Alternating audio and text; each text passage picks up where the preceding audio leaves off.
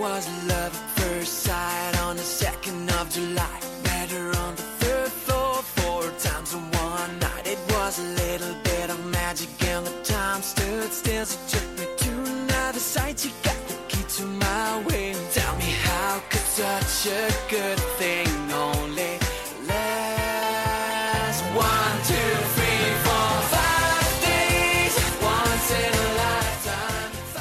听众，大家下午好，欢迎各位继续锁定调频九五二浙江师范大学校园之声，这里是每周三与您准时相见的江南茶馆，我是佳怡。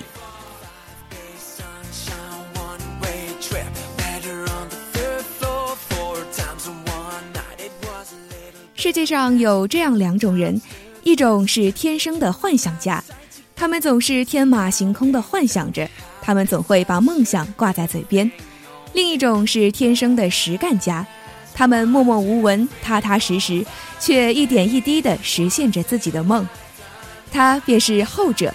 他也许不是那么的会说话，他也许并没有一幅多么宏伟的对未来的蓝图，但在追梦的道路上，他一步一步，从不懈怠。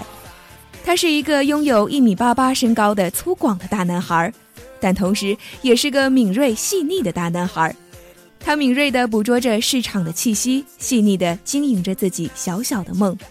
他是卓继全，实创车行的创始人。今天的江南茶馆，就让我们走进这个大男孩的创业之旅，探寻他的创业故事。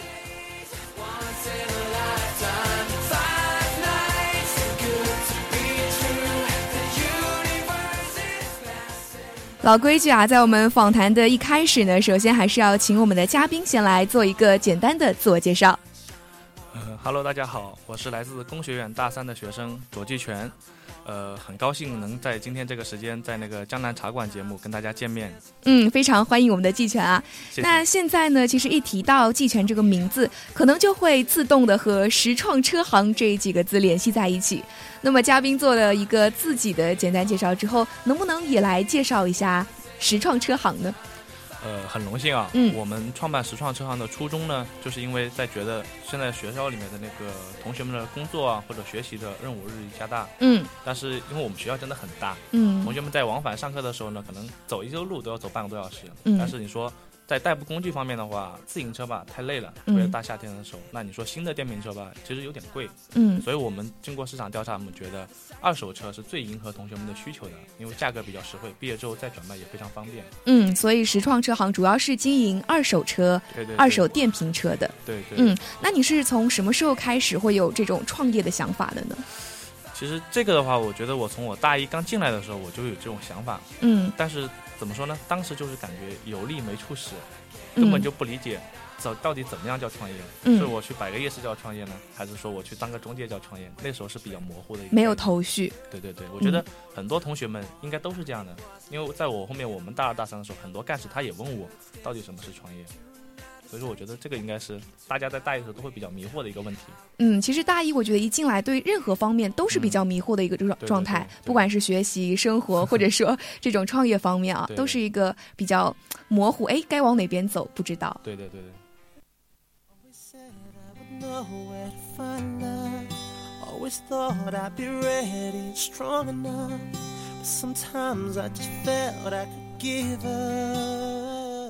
那我了解到啊，其实季全也是一个很敢于尝试的一个人。那我知道当时大一的时候，你就已经参加了学校里的百元创万活动。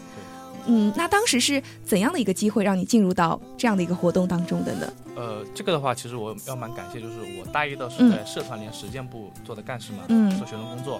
啊，那个时候我们的部长啊，他也是一个袁丽娟，她也是我们那、也是一个很喜欢创业的一个女孩子啊。嗯所以她那个时候我跟着她干了很多她参与的项，她发起的项目，也得到很多锻炼。后来在那个创业创业，她是她在那个大三那一年，她是那一期的创业创业的老学员，嗯所以在那一期开业的时候，她就推荐我过去。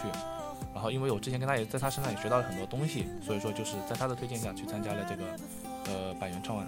嗯，经过笔试面试，然后就进入到创新创业学院。对，嗯那关于这个活动啊，大家可能都会比较好奇一些，嗯因为它是属于创新创业学院的一个活动，可能跟创业是比较有关系的。那能和我们简单介绍一下这个活动吗？呃，这个活动的话，其实我觉得团委是团委老师发起的嘛，嗯最最初的意义就是说培养一批创意创业的学院的人才。嗯然后的话，活动的具体内容就是在团委老师出任 CEO 啊，嗯带领我们三十二个学同学，四个分成四个子公司，在义乌以每人一百块钱的那个创业基金，在嗯十五天之内达成一万块钱的利润。嗯，顾名思义就是用百元来创万。对对对。嗯，那当时你们会选用什么样的方式去赚钱呢？呃，这个方式其实，在我们复选的，就是说那个面试的最后一轮的时候，嗯他们有过给我们这样一个内容，就是如果你已经去百元创了，你的计划是什么？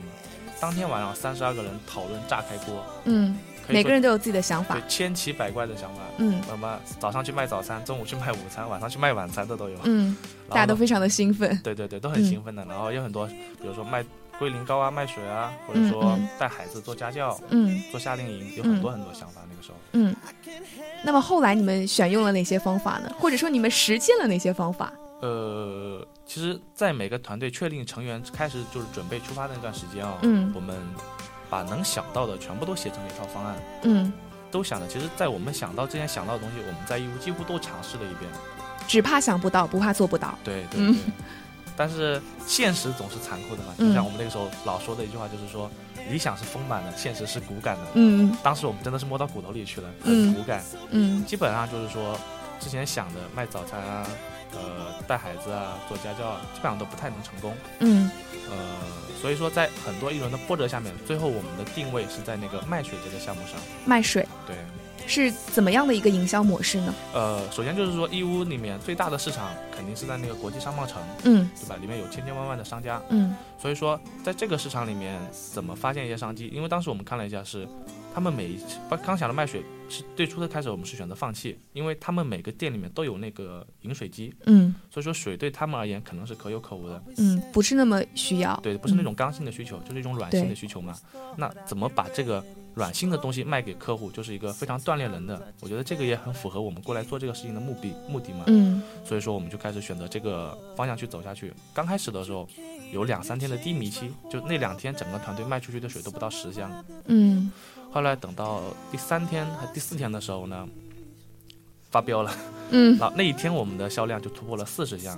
嗯，到后来越做越好，有最高的是一天有一百箱的销售额。嗯，那是你们的这个营销模式改变了呢，还是说找到了不一样的市场？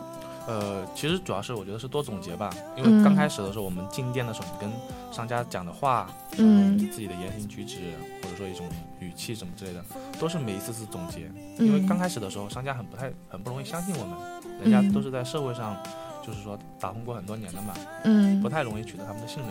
但是后面慢慢的自己说做出一些总结，做出一些改变，会慢慢让他们接受我们。嗯，在这个摸爬打滚当中对对对总结出一些经验，也让自己的销售能够更上一层楼啊。对的，嗯，那我知道，呃，像人才学院的生存实践，或者说是创新创业学院的百元创万，好像每天的工作或者说生活都是特别的辛苦的。那当时你们这么辛苦卖水，白天卖水，晚上应该还要做一些对总总结，应该会很迟睡，嗯对吗？对那在这么辛苦的情况下，会不会想要想过说，我想放弃了，我不想干了？呃，其实如果说个人的话，我觉得同学们心里可能会有过这样的想法，嗯但是那种情况下是一个团队，大家拧成一股绳呢，嗯，其实每个人都会互相拉着对方，就让大家不会越过这条线的，就会互相鼓励、互相间支持这样的。嗯，就彼此都是彼此的力量。对对对，因为每天在团委老师我们开完会的时候，还会回去房间开小会，所以嗯，这个小会更多的意义就是说让大家。就是抒发一些今天的那个负面情绪，嗯让大家明天能有更好的状态去工作，这样。嗯，那在这么辛苦的当中啊，我特别想知道有没有发生一些比较有意思的事情、趣事可以和我们分享一下的。有意思的事情，嗯那真的有的。嗯像有一次，我们那时候是送水，最后三天的时候呢，那个时候订单很多，嗯送水都来不及，就嗯全部男生是拉着板车去送水，嗯然后女生去骑三轮去。然后有一个女生很搞笑，她骑着那个三轮，她很累，嗯但是因为那个三轮我们觉得骑的是很轻松的嘛。嗯后来我们仔细一看，她是把那个三轮车不是有一个放在那个脚踏里面有一个杀手的嘛，她一直把嗯那个放在那边放着踩，嗯，所以说当时就看到她整个人就懵逼了，也可以这么讲。所以就一直就过不去了。对对对，就很嗯累。那看来不仅仅这个团队当中啊有这种辛苦的感觉，更是有这种种欢乐的感觉在陪伴着你们，支撑着你们。嗯，对对对那看来其实啊，像这样子的一个活动，不仅仅是需要一个人个人的努力、个人的智慧，更是需要整个团队的一个凝聚力。那你觉得这样的一个活动给你带来最大的收获是什么？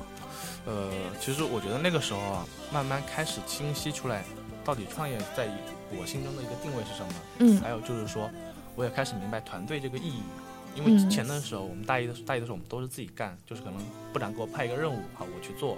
比如说，他说你把市区这一个市区这一块的商家都跑一遍，嗯能不能找到什么机会？啊，我我去做，但是没有很多自己的想法。嗯但是在那个情况下来之后，因为那个时候我是出任我们团队的经理嘛，嗯很多方向啊，或者说很多事情要自己来做决定的时候，就会可能说在这种情况下，人会很快速的成长，嗯，所以就很清很快很清晰的找到了这两个东西的意义在哪里。这看来对我后面就是说做项目有很大的帮助。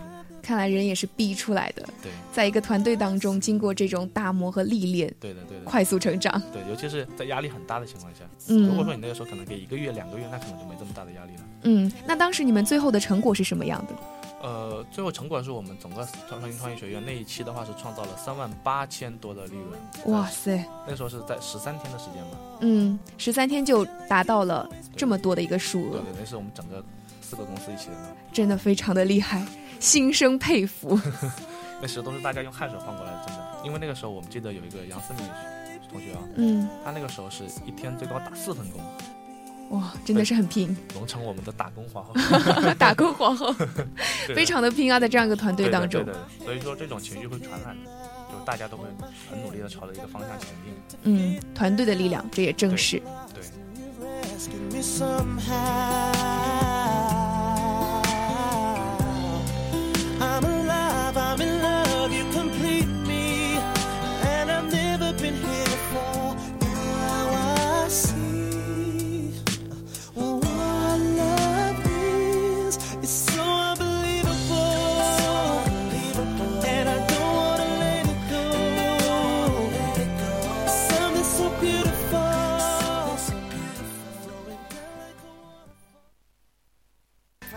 其实啊，我个人觉得很多事情都是痛并快乐着的。当时可能你会觉得非常辛苦的一件事情，但是你到后来再去回想的时候，会觉得，哎，其实也还挺美好的。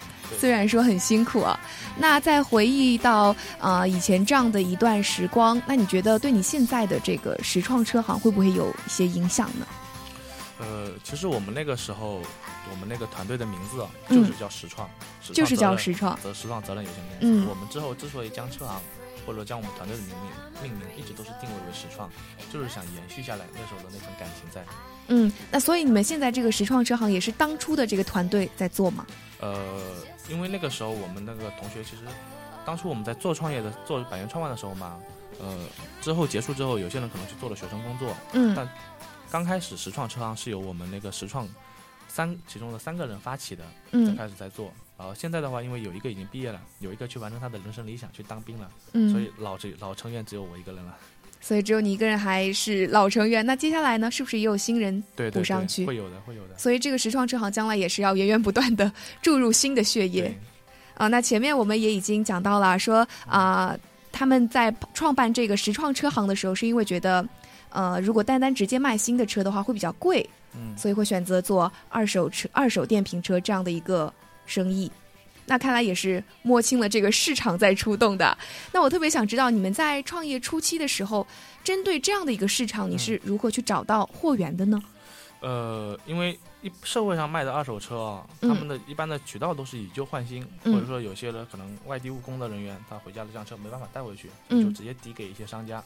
嗯，那我们要做的就是说去整合这批车，就是去其去其糟粕。对对，取嗯其去其精华对，嗯是这样的意思，就是挑选出一些质量 OK、外观比较新的同车，然后就是拿过来给同学们提供方便嘛。因为嗯这样，因为之前我们在学校里也了解到，其实学校里面有很多以前有出现过黑车这种情况，嗯，就是什么是黑车？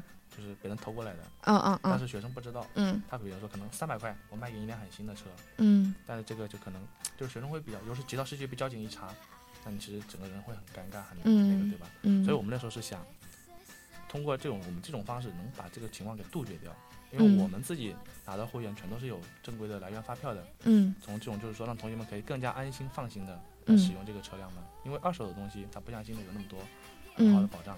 那当时你们有没有调查过，说北门或者说这边附近有没有一些在卖，也是同样在卖二手车的呢？在我们开始在做的时候啊，那个时候是没有现在这么竞争这么激烈。嗯那个时候的话，在学校周边是没有什么能做的，可能有一些零散的小户，但是他们对整个市场是没有什么保占有量的。嗯所以说在刚开始做的时候，呃，竞争没有那么激烈吧。那个时候，嗯，感觉还是市场比较前景比较广阔的。那个时候可能还嗯没有很多人发现这块市场。嗯像现在的话，就是说很多呃，有些同同学们也自己在在继续自己自己也在跟我们同样做这个事情，也有嗯就是说很多外来的车行在找了学生代理在这里入驻，也有很多这样的嗯，越来越多人发现了这个商机。对对对对嗯，那在你们收购了这些二手电瓶车之后，会不会还需要自己进行一个改造啊，或者说是加工？对因为嗯我们其实经过这两年的调查跟那个做下来的那种经验总结啊，嗯我们现在也不只是单纯的一个卖，我们除了就是有我们现在将我们的业务呢分为这么几大板块啊。嗯第一大板块的话就是说电瓶车的二手车的出售，嗯再一个就是啊电瓶车的出租，嗯。再就是那个全新电瓶车的销售。那出租是怎么样的一个方式呢？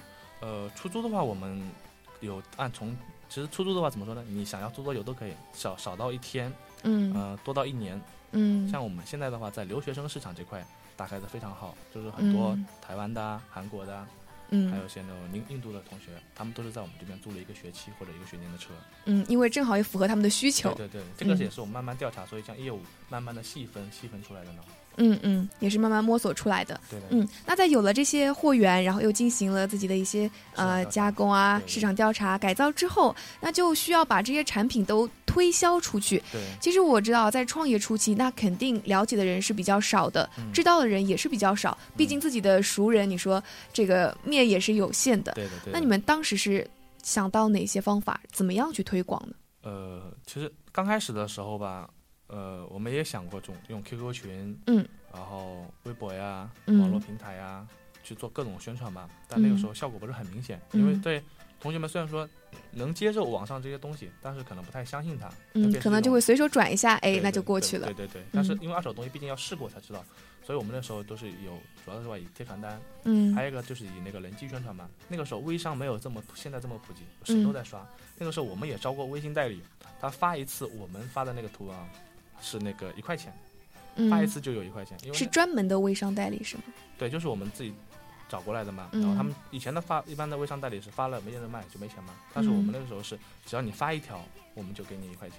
嗯你一天，比如说一天发一条，那一个月就有多少钱这样的。嗯，通过这种方式来，这样的方式，还有就是一些传单的方式啊，这两种方式为我们找到了不少客户，因为这嗯两种方式是在我们整合过多种宣传方式中最有实际效果的两种，嗯，那贴传单会不会被撕掉，或者说被同行撕掉的最多。被同行撕掉之最多？对对对，我听说你们贴传单这方面好像很拼的。贴传单那个时候嗯怎么说呢？因为那段时间我们进了很多货嘛，嗯是十一的时候。我们那时候，我们几个合伙人凑了几万块钱，嗯。那个段时间把全部的钱全部换成了车，嗯。整个我们那个时候城市大家都放满了，嗯。所以那个时候你不卖没办法，没钱没钱吃饭了都要那个时候，嗯。所以那个时候没办法就贴传单。那个时候我们，呃，可能怕被撕，嗯。十二点钟出去贴，嗯。然，后我们十二点钟半夜十二点，同学们那个合伙人电话打，哎，好了，好去贴传单了。啊夜行侠。那个那段时间，嗯其实现在回想起来还蛮有意思的。我们在贴的时候，几个人也会商量接下来该怎么办，发展方向怎么样。嗯，那从那个时候开始到现在啊，这个途中这么已经接近两年的时间了吧？嗯中途是一路都很顺吗？还是说也会碰到一些困难？碰到的困难呢，肯定有很多吧，因为其实做创业其实都不容易的嘛。嗯像我们刚开始的话，传统模式比较简单，嗯就是现在大部分同学们在做的这样的模式，就是说我从市区的店里面，他们拿好修好弄好的车拿过来，嗯好了，我在中间做个中介，倒卖倒卖，就这样的嘛，倒爷一样的。嗯然后的话，但是我们那个时候刚开始做的还好，因为那时候做人不多，但是等到竞争激烈起来，价格的就开始打价格了。嗯那那个时候其实你再这样下去就没有，我们觉得没有多大意义。嗯，所以从那个时候我们决定就是将视创转型啊，嗯从单纯的就是卖家的销售，我们想往厂商的这个方向进行转换，嗯有自己的核心竞争力。嗯对，那比如说，起码在师大我们这个大本营这边，没有就是说一个那个团队能跟我们产生那种核心竞争这样的。嗯所以说我们这段时间一直把精力放在团队的转型上面，嗯希望就是能尽快做出自己的产品，然后希望有一天就是说我们卖的车全部都有我们自己的 logo 这样的。嗯，就是要跟他们完全不一样。对对对，那你们觉得自己的优势就是在这一方面体现，对吗？其实主要我们现在的优势主要在体现，我觉得核心竞争力啊，嗯第一个是我们对学生市场的了解，嗯对吧？因为在身为同学，我们这不管是这这两年下来的营销模式啊，嗯呃，产品的同学们对产品的喜欢的那种各种需求，嗯再一个的话就是说我们的那个成本优势、技术优势，这些是目前一般的学生团队都是没有的。嗯，因为你们的经验也比较丰富对，对对。嗯，团队整个集大家的智慧于一身。因为其实嗯最强的是我们现在掌控的一种，就是说电池调配跟电池修复的技术，这两个嗯是的话是我们花了最大的精力的一个东西。嗯，这个可能也是同学们比较关心的一个问题啊。因为电瓶车主要就是怕电池拿买过来跑不远嘛，所以我嗯们的电池都是有保修的。嗯，你要是觉得电池不满，也可以直接拿到我们店里面免费更换。我觉得这电池方面真的很，真的有是挺搞笑的一件事情，因为有的同学他可能开着开着，哎，突然没有电了，他就只能推着那个车慢慢的挪。对，其实我们刚开始那个时候，其实也是有有一次试啊，所以让我们决定就是下定决心做这个转型。因为那时候我们在那个市区拿货，拿了一批货，嗯后来卖掉，呃，还没开始销售，那个车就坏了。嗯后来那个呃，但是你说没坏了就不能一直坏在那边，然后那个厂店里面他们又不肯到学校来跟我们做那个售后，嗯然，后那时候最辛苦的时候是我们自己几个人把电瓶车推到市区去，然后人力推，人力推，因为那时候没钱了呀，也叫不起车，嗯所以就人力推过去。那段时间其实，呃，这个经历是买一个每个蛮惨痛蛮惨痛的教训一样的，讲起来好像都是一把辛酸泪啊。都一样。做创业的我觉得都是很辛苦的。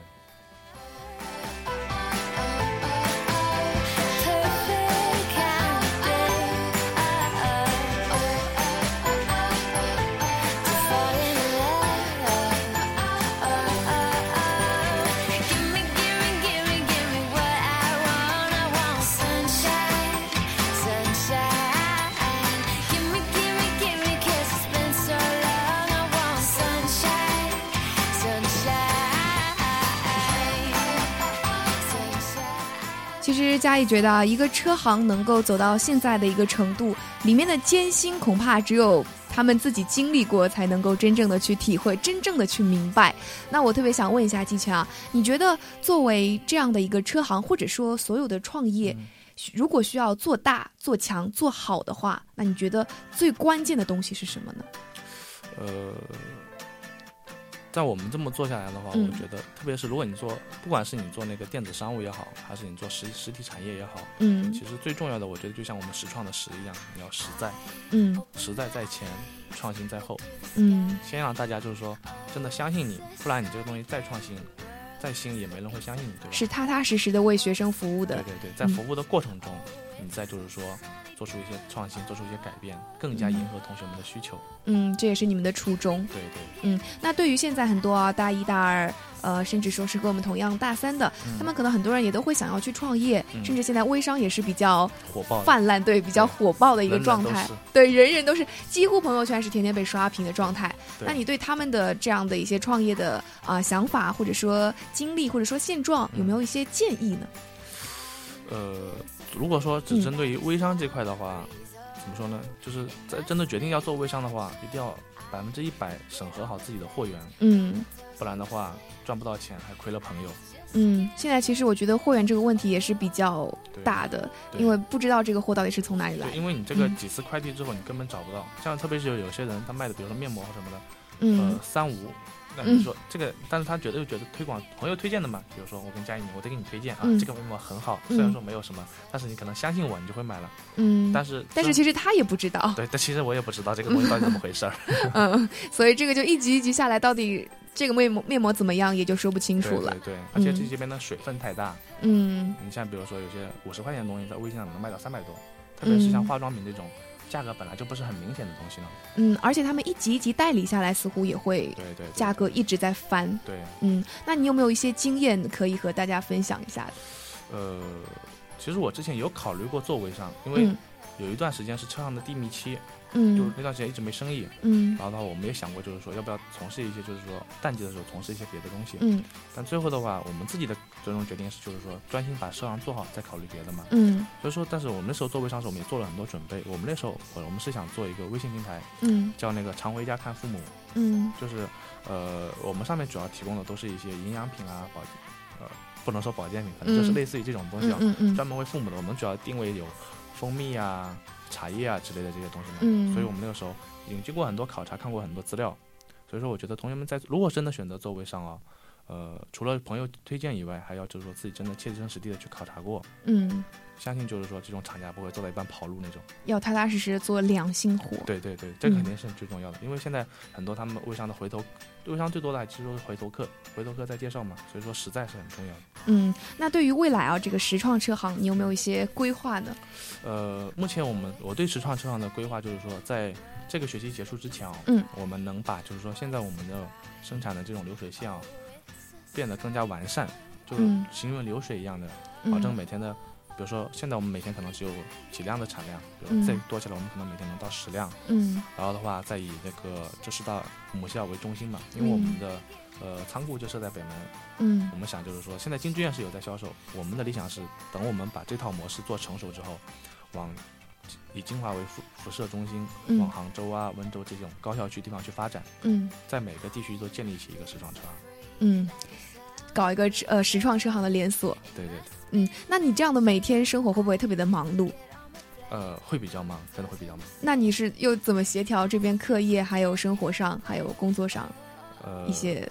这个其实平衡呢我总觉得就是说，因为我也觉得自己都是大家都是很普通的人嘛，嗯很难做到像一些什么文章上面写的规划好时间，什么规划好一年后啊，一个月后啊、嗯怎么样的，做不到，我觉得很难。嗯，所以我们觉得就是说，今天晚上睡觉之前讨论一下，明天要做什么事儿，列出来。对，然后什么嗯时间你去把什么事儿做了，嗯这样的话既不会太拥挤，也不会太忙碌，嗯，提也提高了自己的效率，规定自己这个时间段一定要把这个事情做好。对对对嗯，那对于你自己的未来啊，有没有一个规划？因为也已经到大三快要结束的时候了，嗯，未来是怎么想的呢？呃，起码我觉得在未来的三到五年内哦，嗯我的精力还是会放在时尚车行上面，嗯呃，希望能把实实创，我的最终理想，我是觉得能把实创做成一个二手车里面的一个品牌，一个佼佼者。对，希望是一个佼佼者。嗯再一个，我觉得就是说，像如果长期发展的话，我对于未来说，我想就是说也开办一个工厂，嗯做一主要的产品就是做三轮，做那种老年人电动车，嗯，就是比如说，面向老年人这一块对。对对对，嗯因为这一块的话，就像现在我们的那个国家的话，整体的趋势都是老龄化嘛。嗯等到我们到了三四十岁的年纪的话，我估计五六十岁的老年人会很多很多。嗯所以说，怎么以这怎么去打开这一块市场，我觉得就是说能一个就有一个会有一个长期发展的道路。看来目光也是放的比较长远的，那理想总是要有的，万一实现了呢？说的很好啊。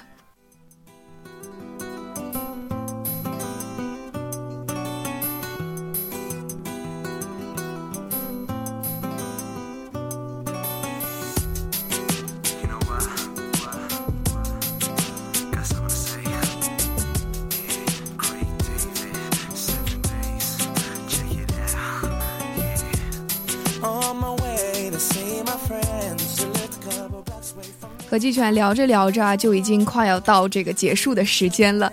那在我们今天节目的最后呢，还是要请季全和各位听众朋友来说声再见，道个别。呃，真的很高兴啊，这次能嗯跟佳宁一起参加这次那个江南小茶江南茶馆。江南，茶馆，嗯真的这次是可以说是我人生中第一次在这么高大上的那个播音间里面录录音了。嗯呃，很感谢佳宁给我这么个机会，也很感谢就是新闻中心大家的那个对我们的支持啊，对我们的信任。所以说，也希望大家以后有空的话，可以多到我们时装过来。我们的那个大卖场即将开业，在嗯那个时候我们会搞出很多活动，很多很优惠的活动，电瓶车零元骑、零元骑电瓶车之类的，希望大家多多关注。大卖场在哪儿呢？大卖场在呃顶俏百货往前走二十米，书香苑宾馆内。嗯，我们在这里也是打了一个小小的广告啊。那好，那我们就再次感谢我们的季全今天能够做客江南茶馆，和我们分享他的创业的一些经历啊，真的非常的感谢。那好，我们今天的江南茶馆到这里呢，就要和大家说再见了。我是佳怡，我们下周的同一时间不见不散，拜拜。Cause she told me she loved to unfold me all night long. Ooh, I love the way she kicked it from the front to the back, she flipped it.